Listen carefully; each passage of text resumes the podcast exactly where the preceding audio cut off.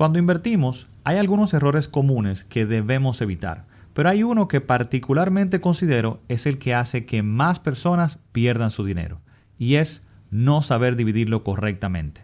Y no, aunque parece, no me refiero a diversificar. Esto va más allá, es más importante y te servirá para tus finanzas en general. En este episodio te explico todo en detalle. Acompáñame.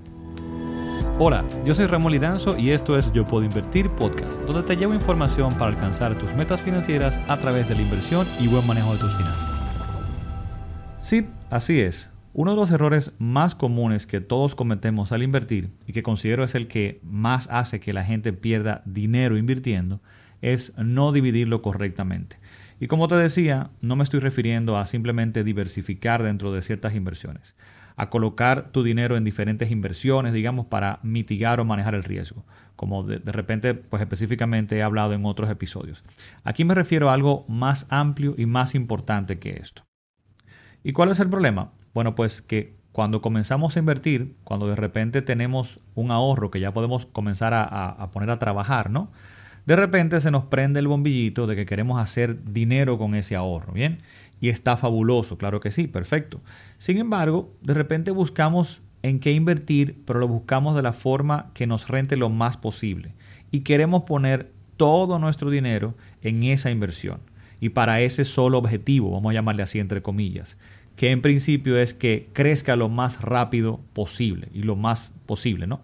Y esto es un error. Debemos entender que nuestro dinero, nuestro ahorro, que luego se convertirá entonces en nuestro patrimonio, pues tendrá diferentes partes ahí dentro con diferentes objetivos. Bien, ese patrimonio cumple según las partes diferentes objetivos o, resuelve ciertos problemas. No es solamente la idea de que crezca lo más rápido posible.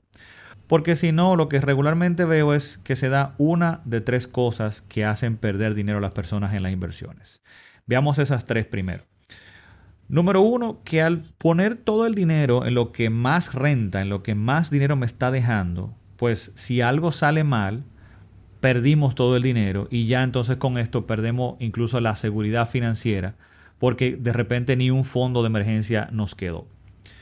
Número dos, que cuando vemos que las inversiones van mal, entre comillas, que es simplemente eh, que quizás no están rentando lo que esperábamos, esperábamos una tasa y de repente la situación económica varió y ahora están pagando menos, o de repente el capital vemos que fluctúa y baja un poco, lo cual en muchas inversiones es normal, pues las personas se asustan, no pueden dormir tranquilos y de repente ¿qué pasa? Bueno, pues que sacan todo el dinero en el momento menos adecuado provocando entonces una pérdida.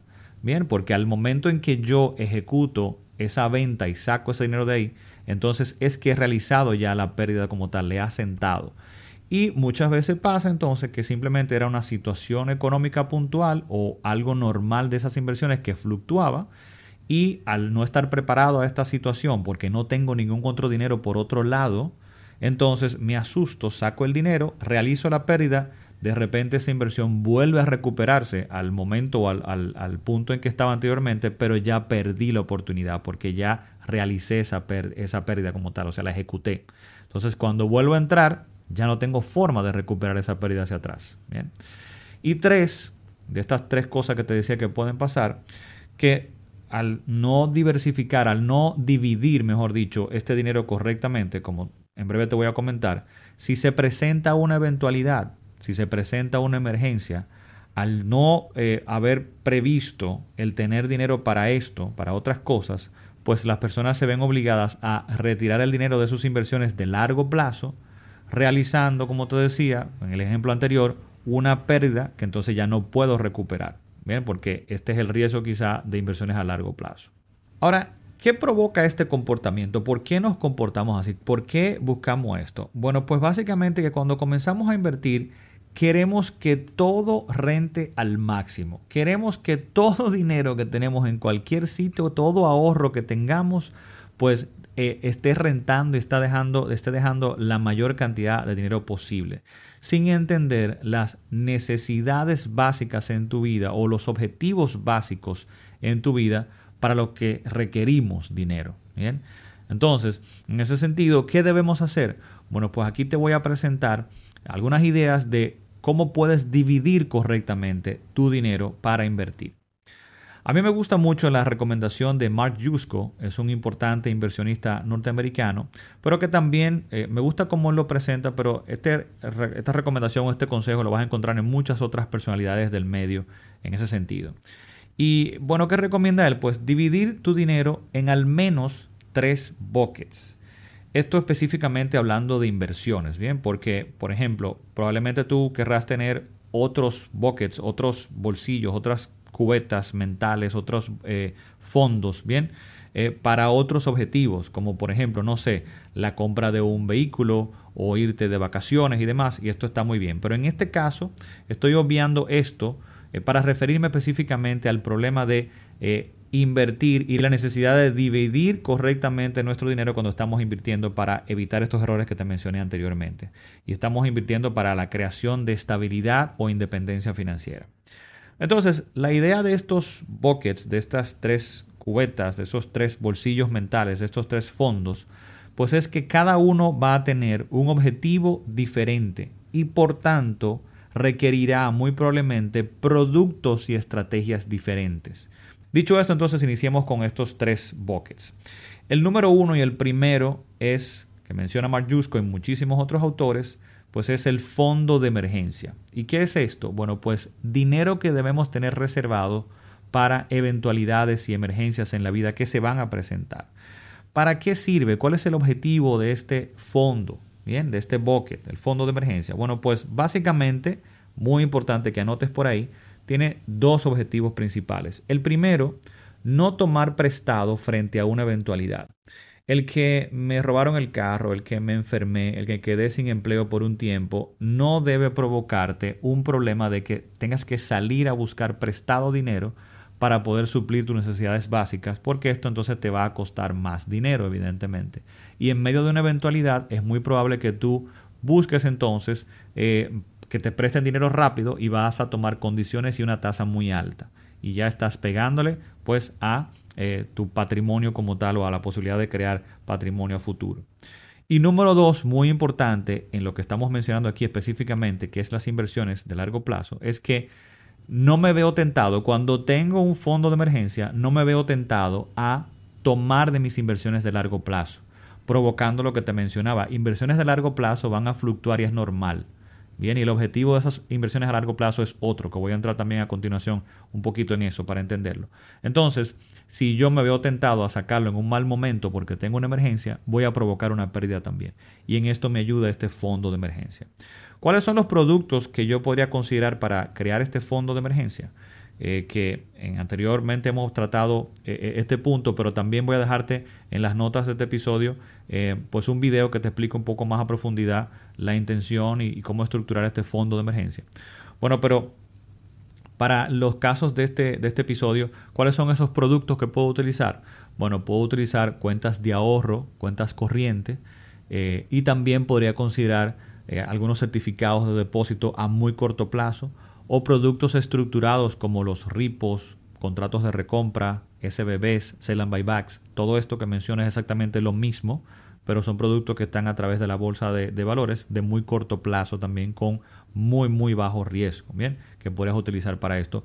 O también podrías utilizar fondos eh, líquidos, fondos de inversión donde te permitan sacar el dinero eh, pues sin ninguna penalidad, de forma rápida eh, y que esté ahí, digamos, tu dinero disponible en cualquier momento. Es bueno considerar diferentes de estos productos, ¿no?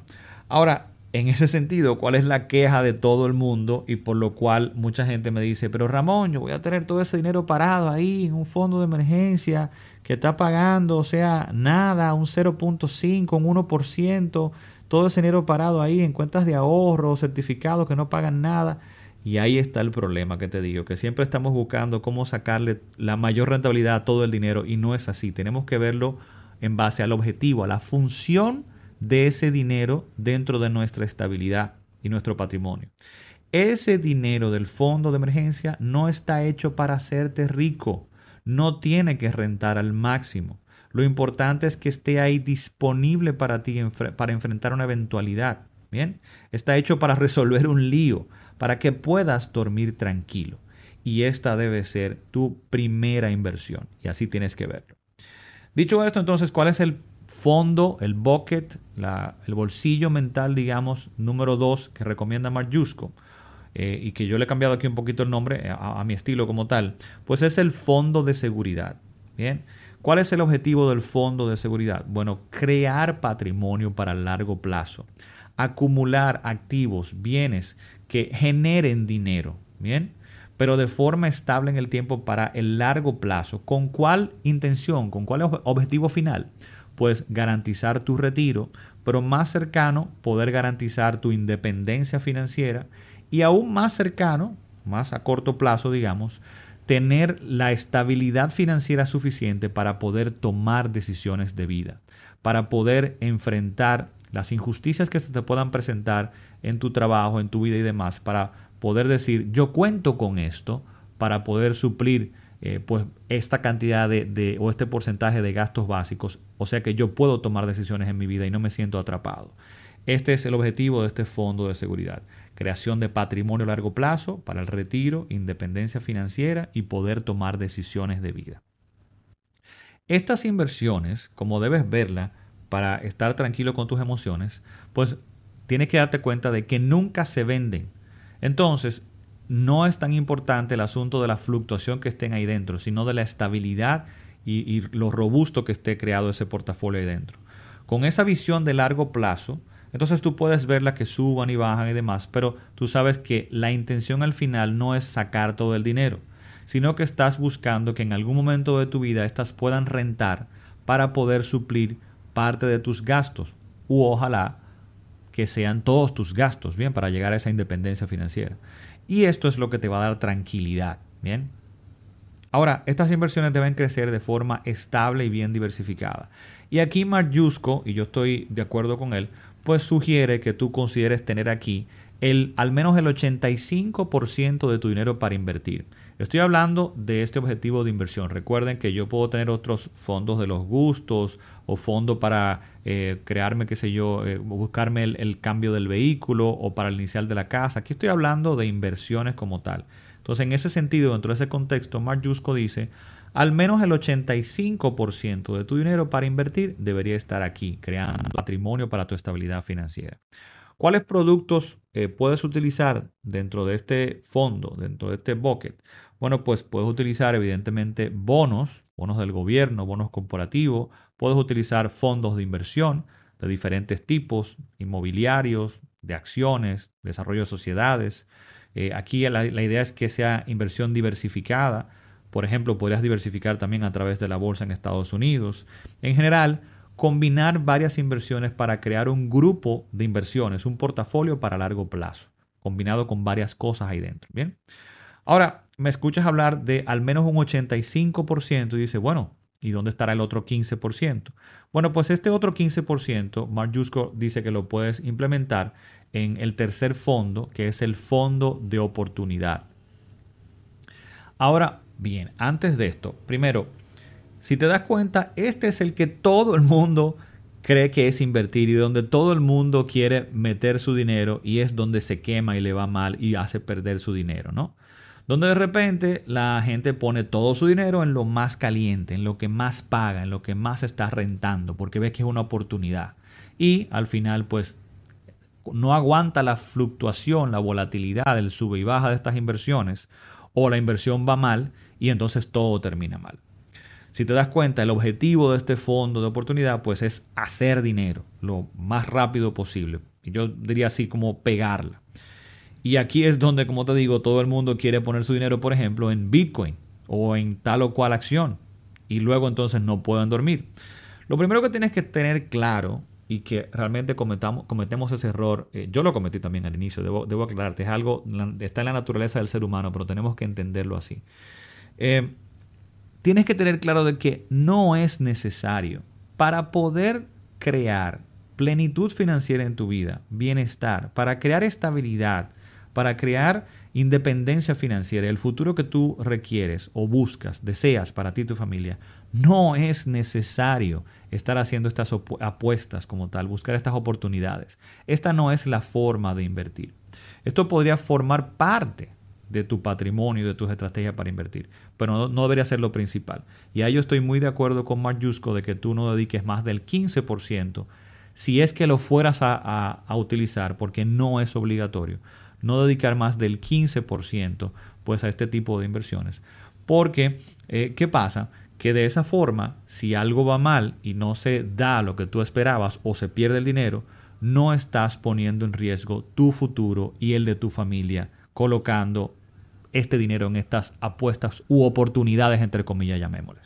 Si te das cuenta, al dividir tu dinero de esta forma, al tener inversiones centrales en tu fondo de seguridad, pero al mismo tiempo tener un fondo de emergencia quizá extendido, pues tienes menos sobresaltos, duermes más tranquilo y cometes entonces menos errores emocionales al tratar, como te decía, de querer sacar todo el dinero en un momento de baja, quizá del mercado o de otras inversiones, pero también eh, no te ves tentado a sacar ese dinero, no solamente por esas emociones, sino por una eventualidad o una emergencia. Estás cubriendo todas las bases en ese sentido, de forma que estás dividiendo correctamente en base a objetivos que complementen y le den estabilidad financiera a tu vida.